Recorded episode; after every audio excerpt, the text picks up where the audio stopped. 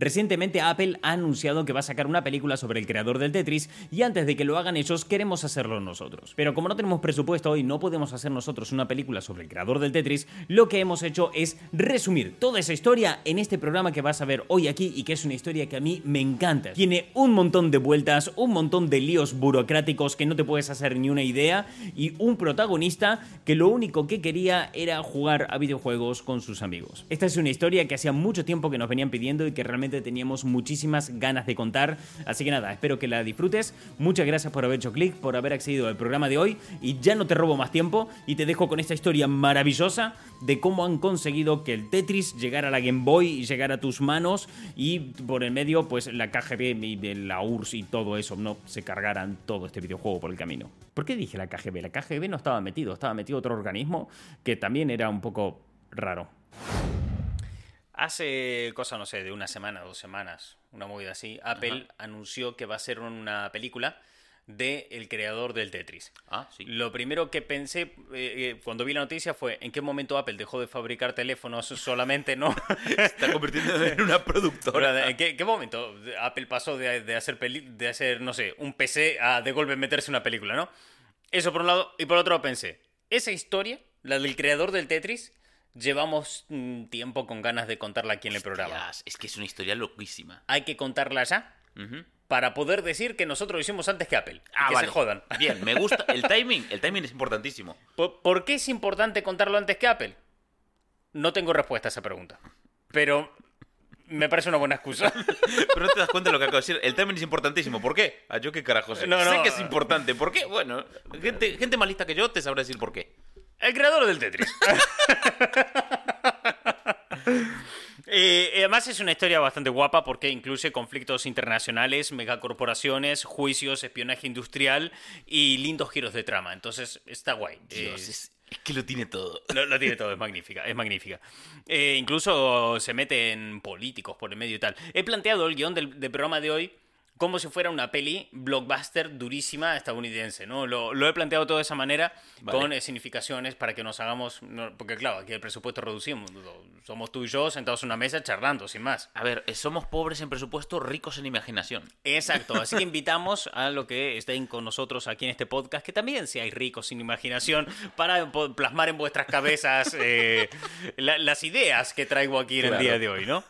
Eh, para quien no lo conozca, el juego del Tetris, por si has vivido los últimos 30 años de tu vida dentro de un frasco de mayonesa, es, un juego tipo puzzle de encajar piecitas. Sí.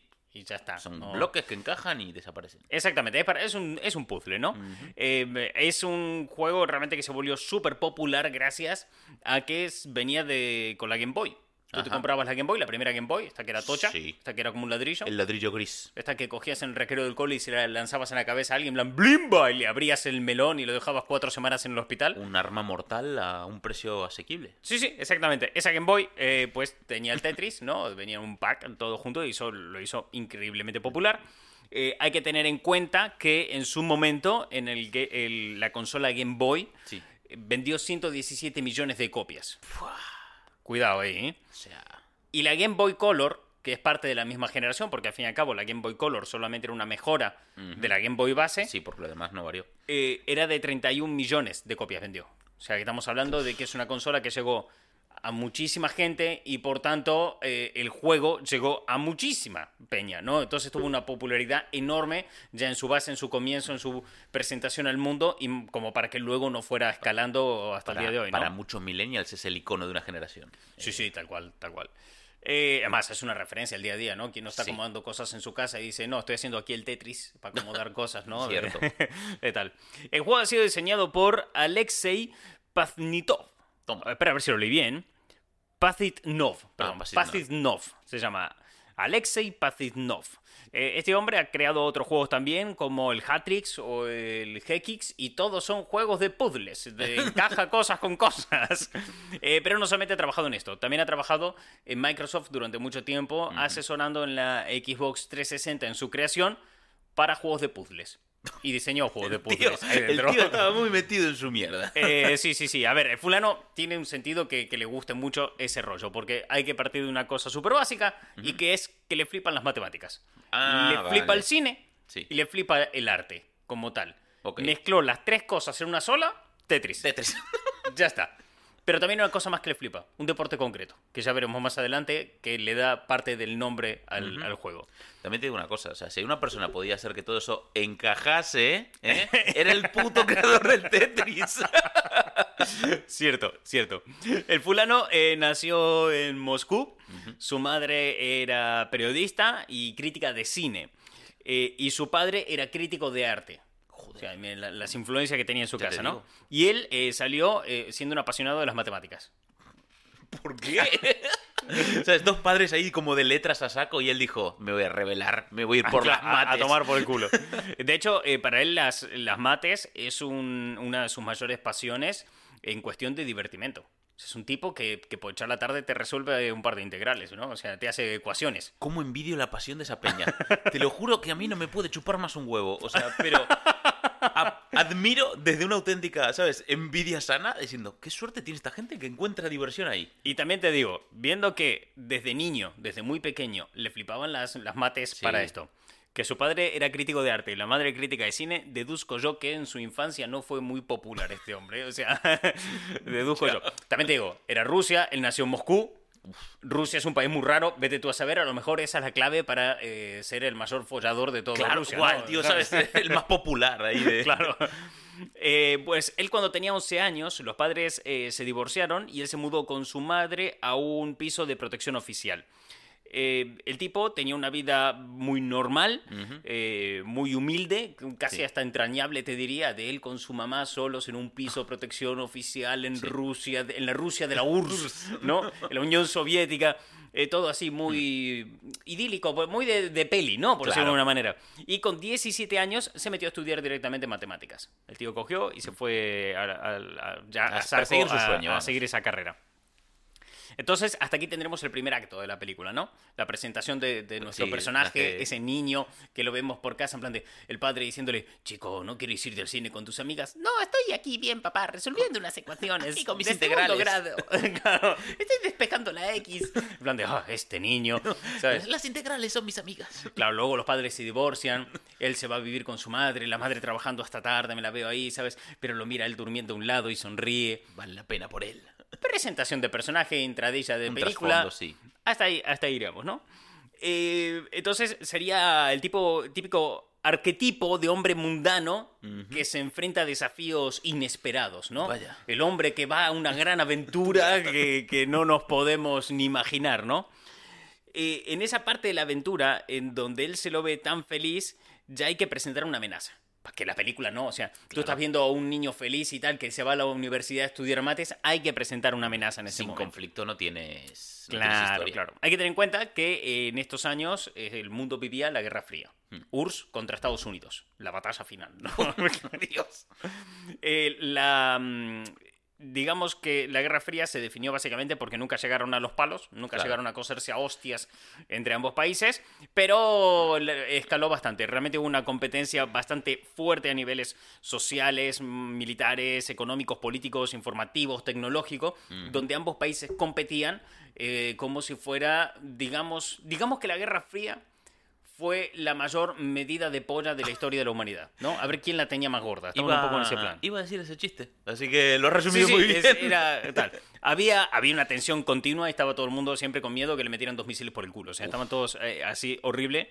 Eh, la Guerra Fría duró entre el 47 y el año 91. Ujú. Y esta guerra eh, llega a su fin cuando llega Bush padre al gobierno de Estados Unidos y Gorbachev al gobierno de la URSS y se va desescalando todo que ya venía desde una temporada antes, ya desde la era Reagan venía un todo Cierto. un poco en desescalada, tranqui, sí. pero ya con Gorbachev y Bush ya se pone fin a, a aquello, ¿no? Es más, cuando se acaba la Guerra Fría es cuando la URSS se disuelve y nace Rusia y ya vamos al contexto actual, ¿no? De, un poco más o menos en lo, en lo que vivimos. Con cambios, obviamente, porque esas zonas sí. siempre son un poco quilombo en cuestiones políticas, pero a bueno. la que te descuidas hay tres países nuevos, ¿sabes? Pero a- hasta que eso ocurrió, la situación era muy tensa y cualquier oportunidad de demostrar que el país rival era un soplapollas se aprovechaba, ¿vale? Cualquiera. No, no se aprovechaba ni lo más mínimo ahí. Si tengo la mínima para señalar al otro y decir, ¡gilipollas! Lo hago, ¿vale? Bueno, acabas de resumir muy bien la carrera espacial. Sí, sí, también. Eh, entonces, eh, claro, en esta escena donde presentamos la amenaza de ese mundo que vivía continuamente en el miedo de la guerra nuclear, eh, estaríamos viendo los diferentes despachos. Nos vemos a ese niño que de golpe crece en una transición, en un fundido Claro. de imagen, al niño corriendo, de golpe fundido de adulto, y él, mamá, me voy a la universidad, ¿no? Entonces, cambio de plano y vamos a mostrar La vida ya de la juventud. no, no, vamos a mostrar la amenaza. Vamos a Ah, mostrar vale. eh, en Estados Unidos planos desde el suelo, un grupo de gente caminando con paso firme, Mm. rodeados de muchos asesores. Descubrimos que es el presidente de Estados Unidos el que está caminando, ¿no? Hostia. Y, y este le comunica que hay que crear nuevas estrategias y buscar jóvenes talentos que rivalicen Claro. con los de Rusia, ¿no? Veríamos eso. Cambio de plano, nos vamos a la URSS, ¿no? Y nos encontramos ahí el despacho gigantesco donde están ahí metidos los mandatarios rusos. Y en este plano es cuando se ve al fondo a un niño jugar a videojuegos y el presidente de la, de la URSS pregunta, hey, ¿qué es eso que anda por ahí? Una secretaria saldría y diría, ay, disculpe, es que no tenía con quién dejar a mi hijo y lo traje al trabajo. Ah, no pasa nada, no pasa nada, no se preocupe. Y se sienta al lado del chaval y dice, ¿a qué juegas? Se llama Atari. Y él, ah, Atari, háblame de eso.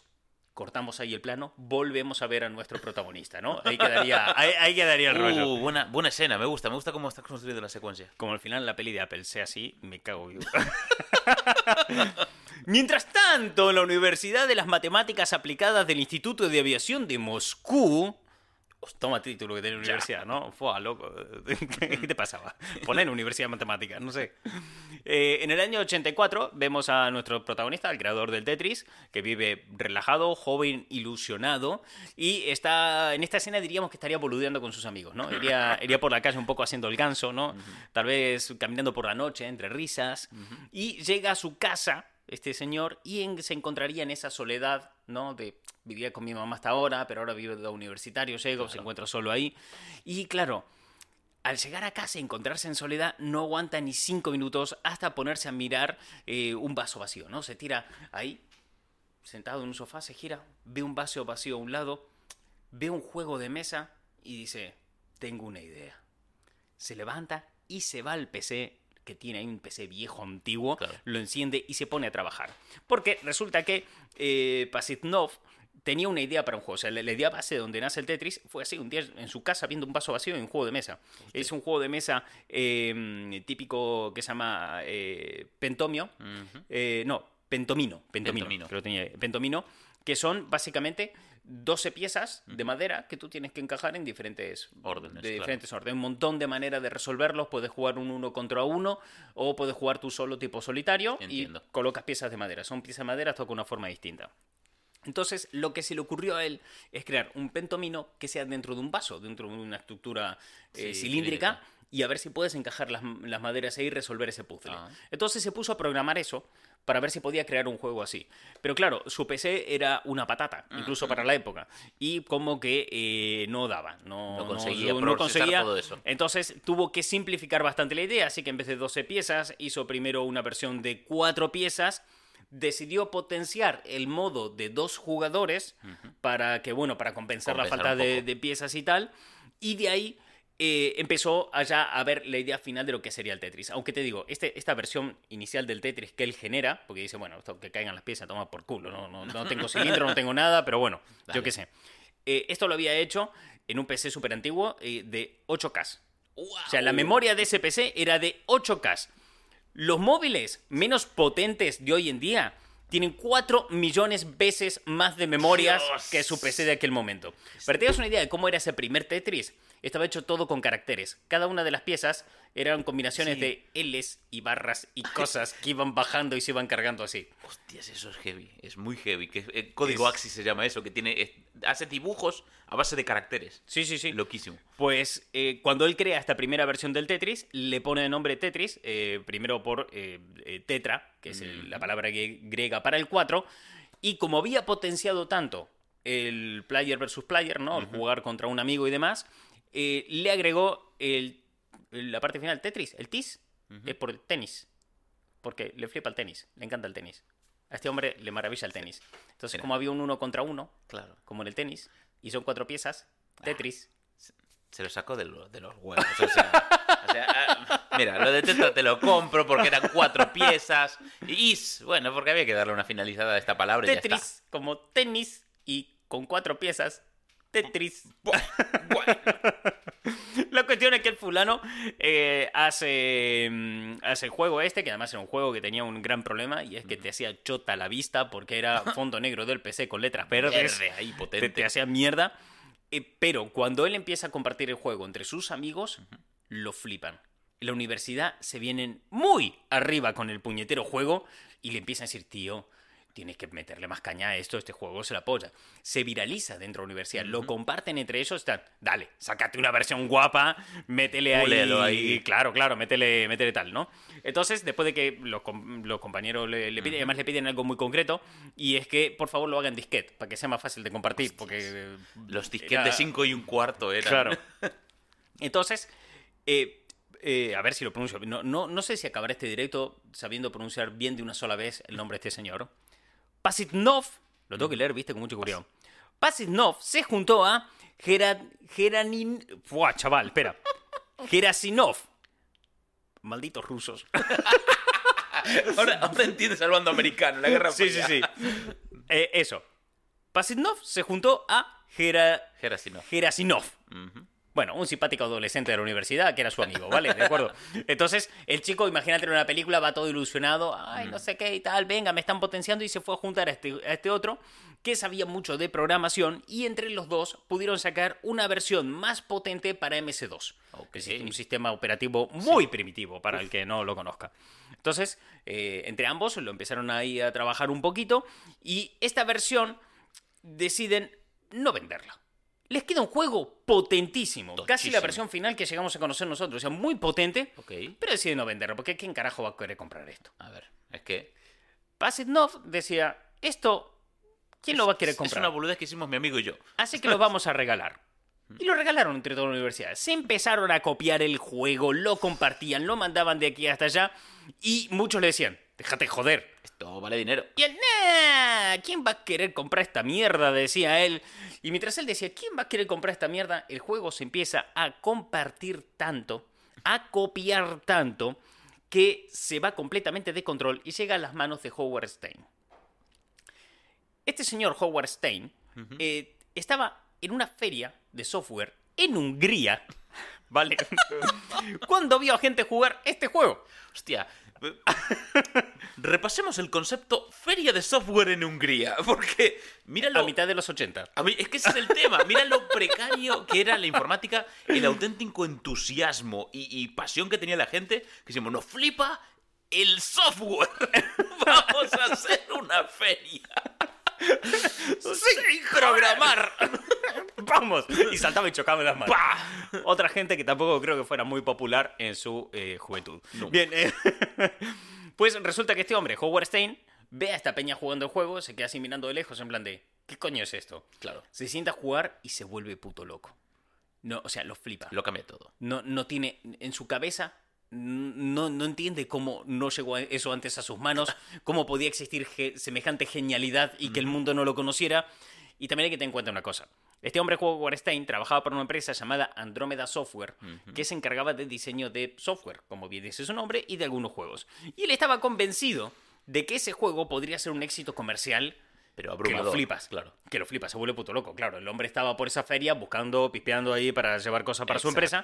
Y cuando se encuentra esto, ¿sabes? Dijo, encontré oro. Claro, claro. Bien, el tipo ve el juego y se pone a rastrear el juego. ¿De dónde vino? Viene a empezar a investigar. Esto lo veríamos en una escena de tipo de, de transición con música de fondo, el tipo hablando con gente y tal. Sí. Fundido otra imagen. Hablando hablando a bares, obtu- sí, Sí, viajando en avión por países. Bueno, el fulano se puede. Se pone a rastrear y acaba contactando con el- la universidad esta de matemáticas donde trabajaba eh. Y dice: Hey, Pasitnov, Pasiv, colega, Pasiv, te puedo llamar Pasiv. Esta mierda hay que venderla. es la polla. ¿sabes? Entonces, una vez localiza al creador, se pone eh, a hablar con él y le propone tratos eh, por los derechos del juego, ¿no? Va. ¿qué te parece? Comercializamos esto y tal y cual. Lo que no le dijo Stein a Pasitnov es que antes de cerrar el acuerdo, cuando se lo estaba proponiendo, el tipo ya había cerrado acuerdos con Microsoft. Ya había vendido la licencia y ya lo estaban empezando a comercializar en Estados Unidos. Ay, Stein, ¿cómo eres, eh? y lo que estaba haciendo era cubrirse el culo realmente. Y te voy un poco más allá en todo esto. No solamente no había cerrado todavía, o sea, quiero decir, no estaba en su casa, Sí. No- tirado tranquilamente en la universidad, quedando con amigos, jugando al Tetris, boludeando. En Estados Unidos, Microsoft ya tenía la licencia para PC. En consolas, Atari y Spectrum. Hostia. Y el juego se vendía con el eslogan Desde Rusia con amor.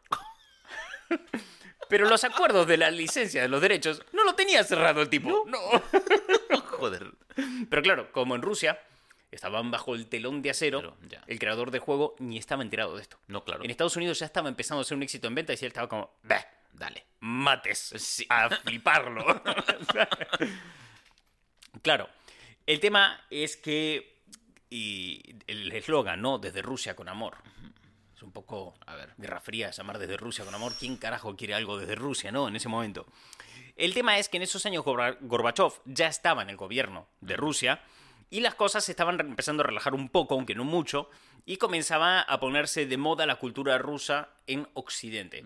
Reagan hizo un poco mucho por esto, un poco por, vale, ya que nos estamos acercando el uno al otro, ya que estamos haciendo amistades y bajando un poco la tensión, vamos a poner una imagen más amigable de Rusia en el mundo porque, joder, entonces... De la misma manera que la cultura estadounidense se metía un poco dentro de Estados Unidos, empezaban a llegar eh, productos desde fuera y tal, en Estados Unidos empezaban a llegar cosas de, de Rusia, ¿no? Diferentes músicas, estéticas y demás. Me imagino a Bush diciendo, bien, bajaremos nuestro ratio de villanos rusos en nuestras Eh, películas un de sí, acción. un poco, un poco sí. El tema está en que, a ver, bajaba la tensión, no estaba todo, Claro, todo perfecto. bien o sea, se estaba hablando de desarme nuclear, pero aún no se habían desarmado, ¿no? Eh, el, el buen rollo era un poco limitado en la URSS. Aún estaban lejos la URSS de disolverse. Y, claro, el gobierno de la URSS acababa de crear algo llamado el ROG. El ROG era un gabinete para controlar la comercialización de software diseñado en su país. Hostias, muy específica y concreta esa movida. Sí. Hay rumores que dicen, rumores, esto nunca se confirmó, que lo crearon solo por Tetris. Este Guau. rollo. Pero nunca vi nadie, nadie. confirmado, no, mira que estuve rastreando esto, no había nada que tal y opinión personal me pareció eh, teoría de cuatro flipados en internet, pero es algo que me gusta y entiendo yo que en esta idea del blockbuster que estamos planteando hoy Encaja, guay. encaja, encaja un poco ahí guay, ¿no? Eh, no se habían cerrado aún entonces los acuerdos con Stein de la licencia Ujú. Y también en parte era porque este gabinete no estaba de acuerdo con, con, lo- con el tema los de acuerdos, claro. si Stein no llegó con el creador del Tetris a un acuerdo rápidamente, es porque el gobierno dijo, hola, ¿qué estáis queriendo cerrar ahí? Permitiros que os presente a mi amigo El Rock, que dirá cómo tenéis que cerrar este acuerdo. ¿De acuerdo? Entonces, eh, y Patisnov estuvo ahí charlando, un poco se metían ahí el hablar y tal, pero llegó un momento que el gobierno de Rusia dijo a tomar por el culo, mira Patisnov, te vas al carajo y nosotros nos encargamos al 100%. Y lo desplazan completamente de, De la negociación de licencias de derecho, ajá, propiedad, Ya. según Occidente. En Rusia... En Rusia eso no existía. No existía, en este caso concreto, ¿no? Eh, entonces, claro, dada esta situación, Pasinov se queda completamente aislado, ve cómo su juego queda en manos los derechos del propio gobierno de la URSS y dijo, deja que nosotros negociamos y ya te pagaremos lo que te tengamos que pagar. Stein se empieza a volver un poco loco porque dice, ostras, cuando la URSS se entere que yo ya estoy vendiendo el juego en Estados Unidos. Vaya. Para ese momento en Estados Unidos, Tetris ya era un éxito de Microsoft, aunque era completamente ilegal, pero ya salía en revistas como la revista Time como el mejor juego de la historia. Uf, No, sí. juego de, me- de videojuego, no. No. Juego, Juego. en general. Como, o sea, De todos los juegos que jamás se. ¿Escuchaste? ¿El ajedrez? a No. chupar el ajedrez. claro, tal cual. Entonces, claro, cuando la revista Time, imagínate el nivel de ilegalidad que estaba este Manejando, señor, ¿no? claro. Stein, estaba Stein, estaba jugando duro.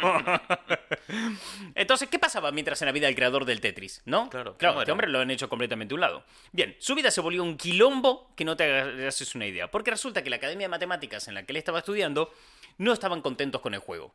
Decía, aquí no estamos para estas mierdas. No estamos para jugar. Y estamos nadie para- está prestando atención a nada porque todo el mundo está jugando al Tetris dentro de la puta universidad. No. Es una especie de nueva droga digital lo que has creado. Sí, exactamente. Era una cosa, estaba, estaban un poco hasta la polla. Eh, no estaban contentos con el juego, todo el mundo estaba boludeando con él, la academia no quería este tipo de desarrollos en sus apartados de investigación. Eh, él pedía ayuda a profesores para saber cómo gestionar esto que le estaba ocurriendo A ahora, ver, que el gobierno lo desplazó completamente. y, y su juego, pues, estaría en manos de Dios sabe quién para que, se venda donde Dios sabe cuánto, ¿sabes? Era- Sí, sí, sí, claro. Como que la cosa no iba con él. Nadie le quería ayudar, ningún Ay, profesor. pobre. Nadie. Todo el mundo lo dejaba a un lado y eh, nadie le reconocía más los derechos de autor, ya que eh, eso no existía en la URSS. En la URSS el concepto de derecho de autor no existía. Ya. Pero no todo eran desgracias. Resulta que en la academia había un profesor llamado, Ber- a ver si lo pronuncio bien, Berhabrin, Berhabrin, que tenía bastante conocimiento sobre cómo era el mundo fuera del telón de acero, ¿no? Ah. Entonces, él le fue a pedir ayuda. Dijeron, mira, dijo este tío, tú, profe, tú sabes cómo son las cosas fuera del telón de acero, aquí nadie me quiere ayudar, por favor, échame un cable con todo esto. Y él decide intervenir para intentar ayudar un poco en toda esta gestión. Y a cambio, eh, eh, lo que hizo fue ofrecerle a la universidad los derechos del juego, la licencia de juego. Quédate al 100% con el juego, pero libérame de este quilombo, ¿vale? Que yo solamente quería boludear con mis amigos, ¿no? Quería meter piezas eh, de- en un vaso y me Y mira la, que, mira la que he liado. Entonces le dijeron, eh, vale, está bien. Pero hay un tema aquí en todo esto. El que envió la copia a Hungría fue este profesor. ¡Oh! Este profesor La que has liado. Este profesor ya tenía el juego, pues lo tenía todo el mundo, lo había mandado para afuera, llegó, él fue el que mandó la copia hasta allí, gente lo tuvo y demás. El distribuidor. Claro, claro. El primer distribuidor del Tetris. tío. Exactamente, fue el que lo sacó del país. O sea, ese era el potencial. Y para no lo sabía de sobra, Claro. ya estaba con él de, sí, dale, mándalo donde quieras, ayúdame a sacarme esta mierda de encima. Por lo tanto, los derechos eh, de autor inexistentes en la URSS se estaban eh, peleando por Stein y su empresa, la academia, que claro, Pajitnov dijo, mira, tú conoces ese juego, sabes lo que está pasando fuera, os regalo los derechos de autor. Entonces, la, La academia, academia también estaba pidiendo eso. "Dale". La URSS también se los quería quedar. Microsoft dijo, nadie me va a quitar esto, que os jodan a todos. y el pobre Pajitnov, que solamente quería hacer un juguito y jugar con sus amigos, le tocaba comerse una mierda.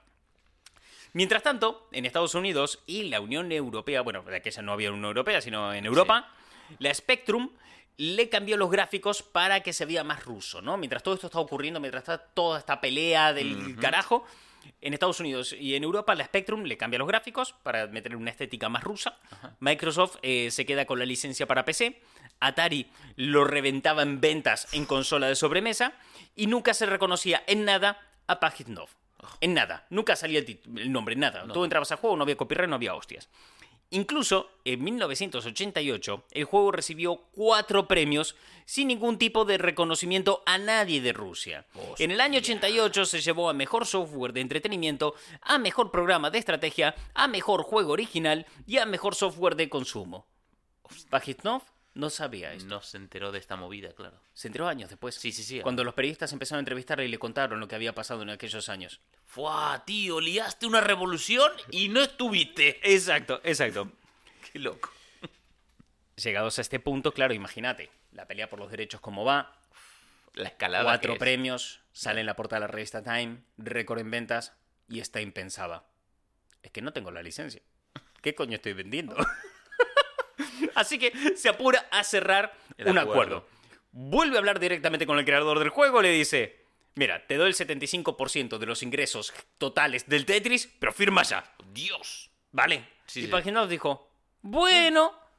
Y la URSS se metió y le dijo, bueno, Paginov, déjame a mí. ¿Qué te comenté antes? Vos déjame a mí, que yo controlo más.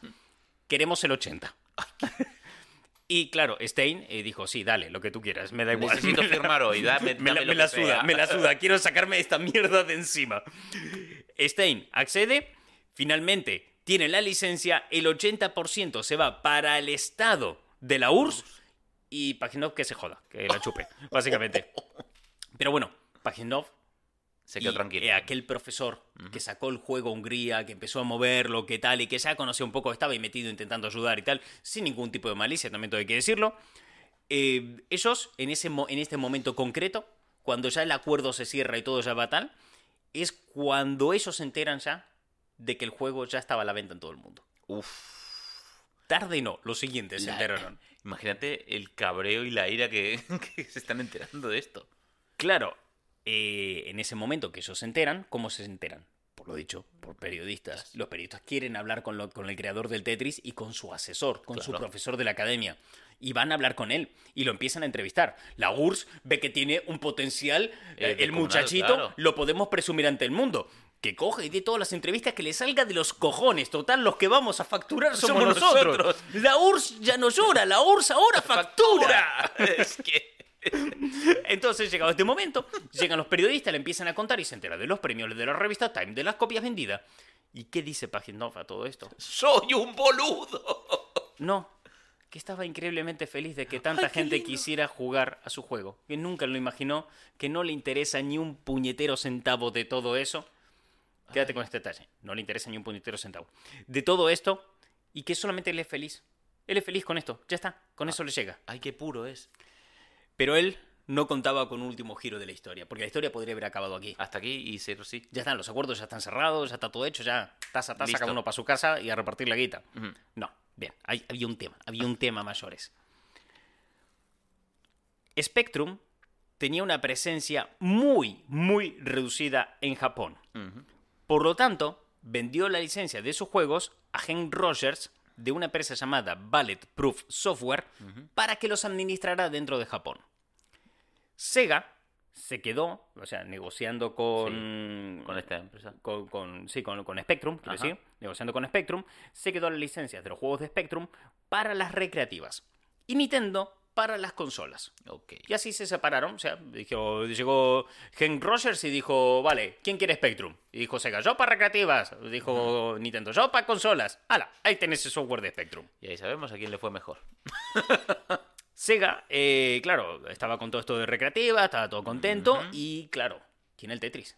Y lo mete en sus recreativas. Claro. Y lo empieza a reventar. Pero de, calle. Pero vamos. las recreativas del Tetris se vuelven una locura en Japón. Una absoluta locura. Entonces, claro, ya estamos llegando casi a los 90, lo cual significa que Nintendo estaba por lanzar la Game Boy. Uy. Claro, Nintendo veía lo que estaba pasando en las recreativas de Sega, estaba viendo la simplicidad y efectividad del Tetris. Ve- veían que el Famicom era un éxito en ese momento, la primera Sí. consola de sobremesa ahí potente de Nintendo, lo que se conoció en, eh, en Occidente como la NES. Eso es. estaba viendo que era un éxito que no daban crédito. O sea, ¿qué locura es esta? Entonces pensaron ellos, vamos a sacar un Famicom de bolsillo, Sí. por decir una manera, que es la Game Boy. Que funciona con pilas. Funciona con pilas. El Tetris funciona que te cagas en las recreativas, funciona que te cagas en la Famicom y en la NES. Hostias, Es que el, ¿sabes? meterlo El- en la Game Boy. eh, ese exitazo, el Tetris en un parque, paseando. Claro, Cuando exacto. quieras, donde quieras. El tema está en que los derechos para computadoras manuales Hmm. era del Atari. Sí. Fíjate qué específica la venta de licencias que ya había hecho Stein sin haber firmado una puta mierda con nadie. El- los derechos para computadoras manuales, que es lo que sería la Game Boy en aquel momento, era administrado en Japón por eh, Hank Rogers. Y resulta que Atari no los quería ceder. No se los quería ceder a nadie. Entonces Hank Rogers le quería dar la licencia Claro. a Nintendo en un momento dado, pero no Pero podía. No podía, claro, estaba bloqueado ahí. Claro, porque si se la- Nintendo la quería a nivel global, pero solamente la podía ejecutar a nivel Japón, siempre y cuando Atari no quisiera ejecutar a nivel Japón. Eh, es verdad. Complicado, complicado. Por lo tanto, eh, Nintendo sabe que solamente puede contactar con un hombre para esto. Solamente hay una persona que le pueda salvar el culo en esto y permitirle tener el Tetris en la Game Boy. Howard Stein. Oh. El hombre que firmó la licencia demasiado tarde. claro, el fulano al fin y al cabo era el poseedor de las licencias a nivel mundial del Tetris. Cierto. Él se las dio a Spectrum, él se las dio a, a Microsoft, a Atari, a todo el mundo. Y si ahora tenía Nintendo, es porque originalmente él se la pasó a. Spectrum. Ujú. Entonces, claro, fueron a hablar directamente con Stein y empezaron entre ambos a revisar a ver qué se podía hacer. Entonces, eh, en su acuerdo con la URSS, Stein tenía la licencia por 10 años para que todos los dispositivos del momento y que pudieran crearse en el futuro tuvieran el Tetris. La Diez Game Boy se había creado en el futuro. futuro.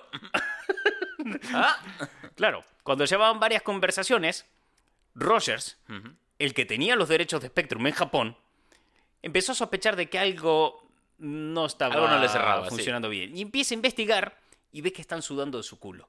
Que nadie está hablando con él. Que se habían ido directamente a Stein. Fuentes, claro. Y dicen, joder, si se va Stein, Nos la jodido. licencia y los beneficios van a quedar entre la URSS, Stein y Nintendo. Me quedo sin parte del pastel. Exactamente. Entonces, Roger, que era, un cerca era muy cercano al presidente de Nintendo, se tomó esto como una soberana patada en las pelotas. Eh, vio, según su parecer, un claro incumplimiento en los contratos y se le hincharon las bolas y fue a hablar directamente con la URSS. No me dio palabra no, nadie, no, no, no. Incluso se presentó en las oficinas de Elrond sin ser invitado. Viajó hasta la URSS, se metió en las oficinas y tal. ¿Por qué hizo semejante desfachatez este señor? Porque había otro jugando el mismo juego. Anda.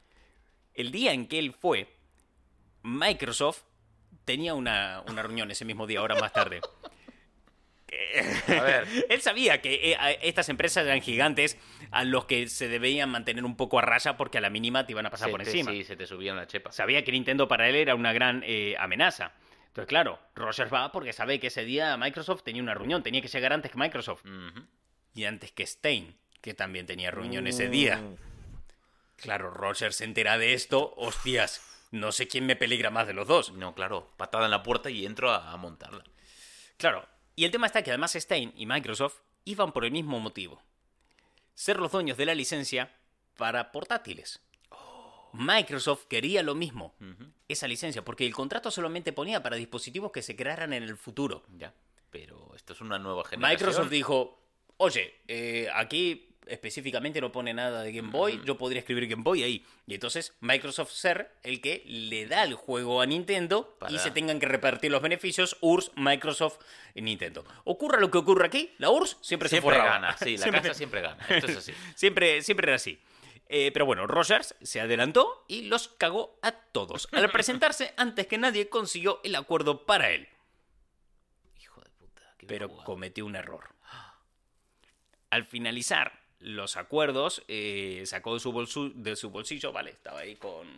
Estaba, estaba allí en la reunión con la URSS, firmó los papeles, todo para ti, tú, tú te encargas de la Game Boy, tienes razón, incumplieron tal y cual. Ya está. Fenomenal. El tío se vino muy arriba y le dijo a la URSS, che, es que mira lo que, lo que, es que mira lo que vamos a sacar. Y saca del bolsillo un cartucho del Tetris para Game Boy. Algo que en teoría no existía todavía. ¡Qué boludo! Claro, cuando la URSS vio aquello, puso el grito en el cielo. Claro. Empezaron a acusar de producción ilegal, Legal. de Nintendo, ¿qué coño estabas haciendo? Y Roger dijo, no, para, para, para, para. Esto no es así. No hay producción ilegal. Esto, pues son un prototipo. eh, explicó que el cartucho existía porque Stein le vendió los derechos por medio de los acuerdos que tenía con Atari. Que para hacer un proto... Bueno, que vamos, que... Esto es un quilombo de, de licencias y de tal y de cual. Sí. Y al final sacamos este prototipo. No hay nada ilegal aquí, URSS. No te me enfades. Y la URSS dijo, sí, es verdad, no hay nada ilegal. Pero todo esto es absolutamente complicado. Así que vamos a buscar otra manera de gestionar esto. Vamos a expropiarle a Stein la licencia del Tetris y lo vamos a plantear otra vez desde cero porque esto se ha ido de madre. ¡Hostias! Entonces, claro, otra vez iniciar todo el puto proceso. Eso de negociación. La URSS abre aquí este, este proceso en el cual empieza a enfrentarse a todas las empresas posibles por recuperar los derechos. Su objetivo era reorganizar todo el pifostio Que habían montado entre todos, claro. de la manera más óptima para la URSS. Porque dijo, aquí hay mucha... O sea, a mí me llega un montón de dinero. Pero hay tantos intermediarios por el medio que yo creo que me podría llegar más. Dijo, ¿no? Entonces, aquí volvió a iniciarse la lucha por el juego. Pero Rogers, esta vez, fue muy listo. Y se hizo amigo de Pajitnov, Ah, el creador del Tetris. Listo. Rogers, que vio aquello, que vio que lo estaban haciendo al lado, el mismo hombre que se presentó en la oficina de la Ya. URSS y demás, dijo, ¿qué carajo? Claro, es que realmente ya llevaban un tiempo trabajando juntos, habían desarrollado algunos juegos en común y tal, y eso pues les llevó a tener una amistad Claro. muy íntima, lo cual ayudó mucho, porque Pajisnov, al hacerse amigo íntimo de él, cuando la URSS estaba negociando los derechos, el creador del juego siempre hablaba a favor de Rogers, no a favor de Stein ni de nadie, más. Claro. Eh, al final la URSS renegocia todo. Microsoft pierde los derechos que nunca debió tener Y no lo porque Stein legal, no lo tenía que vender no, todavía. Los derechos de Stein se cancelaron y se le ofreció a Rogers que parte de esos derechos pasen a Nintendo. ¿Vale? Esto fue... El Mucho más simple. El destilado, claro, sí. Hostia, es que esto es un quilombo. Normal. Esto es, es que es un, un thriller de espionaje industrial, politiqueo y no de me mierda. puedo creer, claro, el quilombo que es un juego que va de, de simplificar y encajar cosas. ¿eh? Sí, sí. Así que Rogers, cuando tuvo este preacuerdo, voló hasta las oficinas de Nintendo en Estados Unidos para convencerles de que firmen eh, estos temas.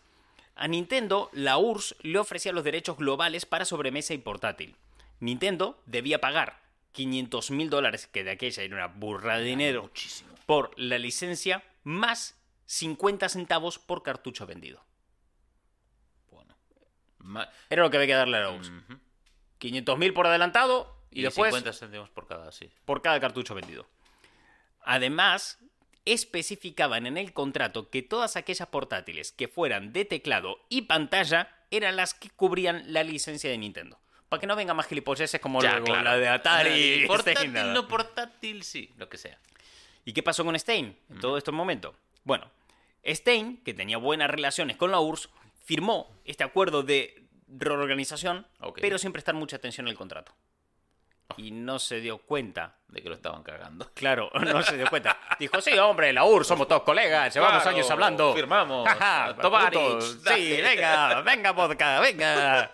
Jugamos con la Game Boy y bebemos vodka, ¿no? Eh, destilando pa- patatas como buenos amigos rusos. Eh, no, no prestó atención y la URSS eh, lo cagó. Cuando se dio cuenta del contrato, vio que eh, había quedado fuera completamente de Yo este quiero, rollo. yo quiero ver la cara que se le quedó cuando vio eso y aún por encima vio que estaba firmado por él mismo. Y dijo, Claro. ¿Por qué soy tan idiota? Nintendo, claro, cuando firma el contrato y se da cuenta que él tiene el poder, Hostia. mandó una carta a Atari para que frenara la producción de juegos y dijo, os lo metéis por el culo. Atari se enfadó, se puso en contacto con Microsoft, que ya trabajaban juntos de hace años. Microsoft se puso en contacto con la URSS, pero no con el líder de gabinete. No, los mandamases de Microsoft fueron directo a Gorbachev Joder. Ese es el nivel de poder que tiene Microsoft. ¿eh? y les dijo, o de huevos que le echaron. Y le dijeron, esto no tiene ningún puto sentido, cancelar el contrato de Nintendo que nos estamos quedando todos fuera. ¿Estáis tontos o qué os pasa? Fue un quilombo tan grande el que se armó que al final acabaron en juzgados de San, de San Francisco en un juicio Nintendo y Atari por estos derechos. Stein se sumó a las presiones a Gorbachev diciéndole, Gorbachev, chorbo, mete Las- mano aquí, colega, liado". que tu departamento me cagó. y Gorbachev, pero firmaste vos, ¿no? Bueno, el tema es que me cagaron. y la URSS, ¿qué hizo al ver todo esto? Gorbachev vio la presión que venía por aquí y tal, Claro. vio el gabinete y tal, pues lo que te podías perder de la URSS, los mandó todos a la mierda, tomó por el culo, sudó de- del culo de eso, mira, presionar lo no que me queráis. importáis un carajo. Vosotros no sois dignos de presionar a la URSS, básicamente. No, no tenéis lo que hace falta, no. Ya. Entonces, ahora mismo, en este punto, todo depende de los juzgados de San Francisco. Hostias. Porque la URSS dijo, apañaos vosotros, yo ya tengo mi A dinero. ver, como buena historia, esto se tiene que resolver unos juzgados. Sí, sí, sí. El juicio fue en el año 89 y la disputa era, ¿qué es una consola portátil? Porque en base a lo que diga un juez sobre qué es una consola portátil, se podían revisar todos los acuerdos de Atari, todos los de Nintendo Y y, se sabría claro. Si esto podía seguir la producción o no. Uf. Claro. Entonces aquí empezó a haber un montón de gente pasando por el medio, los jueces de San Francisco descubriendo lo que era una Game Boy. Determinando más allá de cualquier duda razonable lo que era una consola portátil. es que lo que dictara ese juez en San Francisco en el año 89 sentaría una jurisprudencia para el futuro del gaming sobre qué es una consola portátil y qué no es una consola portátil. Y en base a eso, toda la industria del videojuego iría detrás. Sí. Entonces, claro, Atari alegaba que ellos tenían los derechos para computadoras y la NES en Japón era Famicom, así que era Family-Com, Computer. Entonces, si es una familia computer, Agarrándose el clavo ellos deberían gestionar. Claro. si yo tengo el derecho a computadora y es el Family Computer, yo tengo que gestionarlo. Nintendo alegaba que los nuevos contratos decían específicamente para qué aparato podían usar la licencia con derecho propio. Entonces, el juez, ante semejantes argumentos, ante semejante situación, entiende que solamente pueden citar a una persona a testificar. Solamente una persona debía sentarse allí y hablar de esto. Y ese era Pajitnov, Vamos, carajo. el creador de Tetris. Escena de película, Ya, silencio sala, se llama al testigo, se abren las puertas, Pajitnov va entrando con su cara tímida mirando hacia los lados en plan de ¿qué pasa aquí? Vestido como buen ochentoso, o sea, cinturón, Cierto. camisa metida en el pantalón, pelo largo, barba, ¿sabes? En plan de ¿qué coño? Bien, él argumentó eh, de Atari no convencía de base mucho al juez. De si yo tengo derecho a computadora y eso es el Family Computer, Ya está. y la versión de Family Computer es de- en la que se basa la de Game Boy, ¡eh! Y el juego está como. Lo está, saca- está muy agarrado los estaba el juez. Entonces, eh, fueron directamente al contrato original, ¿no? Entonces, se entró a Pajitnov en, en el rollo ahí de testigo y le dijo al juez, a ver, enséñame el contrato original que tenías con Stein. Y dijo, ¿qué contrato? Dijo Pajitnov, si nunca hicimos contrato. A mí me cagaron. Y mostró que lo único que había, cuando Stein estaba vendiendo todo en Estados Unidos, las licencias y todo el tema, y ya Stein estaba en la cresta de la ola, mostró que lo único que tenían era un preacuerdo enviado por fax de Stein a Pajitnov y nada más. Luego se metió en la URSS a negociar, Ya. luego el tal y cual. Y piensa que el juego ya estaba en la revista Time. O sea, Hostias. Claro. Claro. Pajitnov ahí sentado diciendo, ¿qué contrato? ¿Qué acuerdo? ¿Cómo? ¿Qué? Si yo me enteré ayer que estaban todos jugando Tetris ya, ¿sabes? Entonces, en el, en el juicio, este hombre dijo que no había papeles, que solo se hablaba de máquinas de computadores ya en el, pre- el preacuerdo, y bueno, pues eh, es lo que quedaba. Eh, Nintendo, ¿qué hizo por su parte? Llamó al líder del gabinete de la URSS, el de El Rojo, para que testificara, diciendo que la URSS nunca autorizó a Microsoft a vender nada, ni a Atari, ni a Spectrum, ni nada. Ay, es muy difícil rebatir eso, ¿eh? Es que te llega la propia URSS, se te sienta ahí con su gabinete diciendo, yo solo con Nintendo, vosotros me la chupáis. yo nunca cerré ningún acuerdo con vosotros, ¿no? Claro, el juicio sale a favor de Nintendo Vaya. y la URSS porque Stein comercializó todo sin permiso alguno. No tenía permiso, No, claro. así que perdieron el juicio, No, a ver, no tenía permiso, solo muchas ganas. Entonces, eh, Atari no pudo vender ni uno de los cartuchos que había fabricado para Nintendo. Esos cartuchos se fueron a tomar por el culo. Y Sega, viendo ahí la situación, Sega viendo que todo aquello se estaba poniendo muy raro, muy raro, dijeron, mira, yo solo tengo los derechos para recreativa. Eh, estaban redactados de tal manera que gracias a esos acuerdos también podría fabricar para la Genesis, porque la Sega Genesis, según todas las licencias aquellas específicas que había hecho Stein, contaba como máquina recreativa, Mm, ¿vale? Pero viendo cómo se puso rara la situación, dijo, mira, No quiero problemas. no quiero problemas, eh, no voy a sacar el Tetris para la Genesis, ¿vale?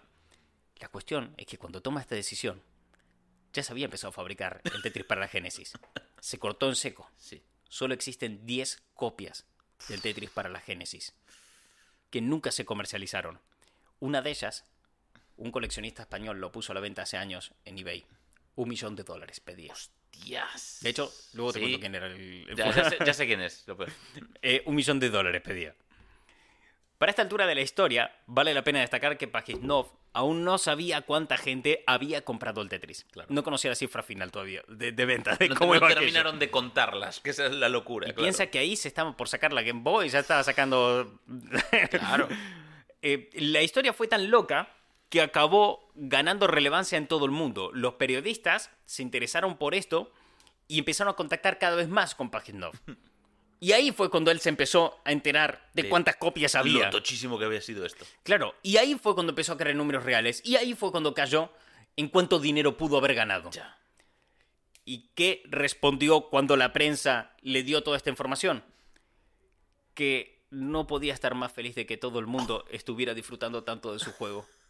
Que ese era el premio real de, de todo esto. Ay, ahora entra Lenny, lo mira diciendo, ¡Joy, macho, qué lento eres! ¿Sabes? Es que...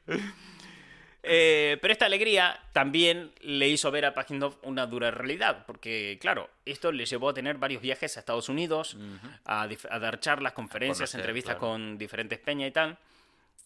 Y claro, al ver los 90 en Estados Unidos, lo empezó a comparar con la URSS Mm, y se dio cuenta de que podía tener más oportunidades, de que no había un futuro prometedor para los programadores en, en la URSS, así que se mudó a Estados Unidos.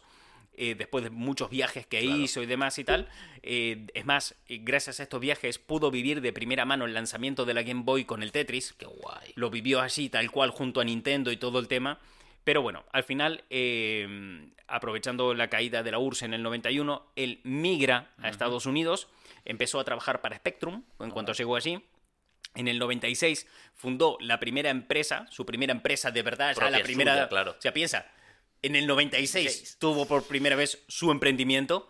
Lo hizo junto a Rogers, ¡Hostias! con el que estuvo gestionando todo Claro. esto y la llamó The Tetris Company.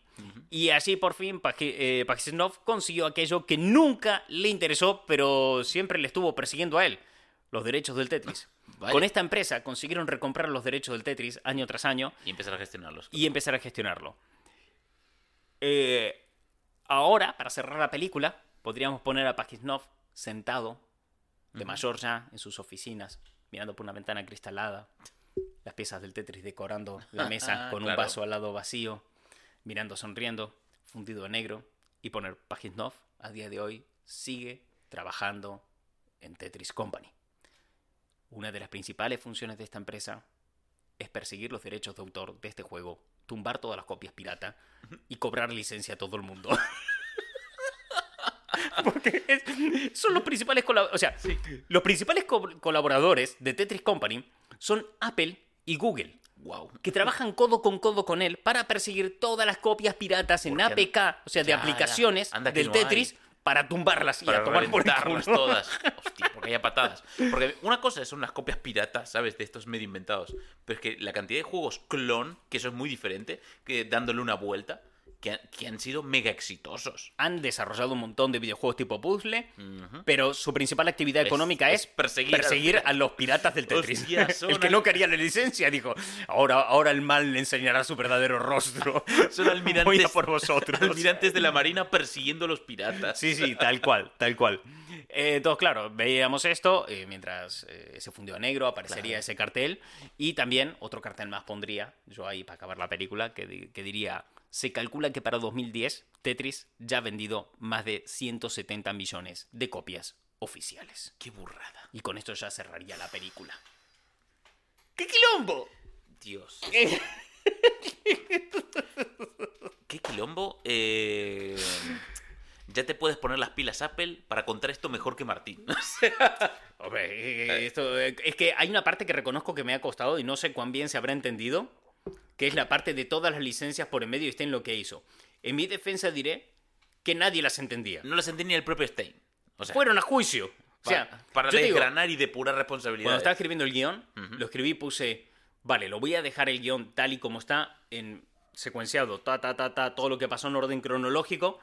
Y sé que no se va a entender un carajo, pero es que nadie entendió un carajo. O sea, te- da igual cómo explique esto. Pero. Es, creo- es un quilombo. No, o sea, creo ¿En qué momento la Génesis es una máquina recreativa? Claro, no. o Claro. sea, creo que, que el quilombo ayuda a, a entender lo confusa que fue la situación. O sea, para.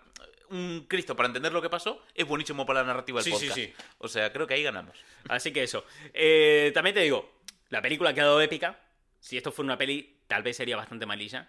Al fin y al cabo, eh, somos dos fulanos millennial con mucha imaginación aquí sentado, visualizando todo este tema.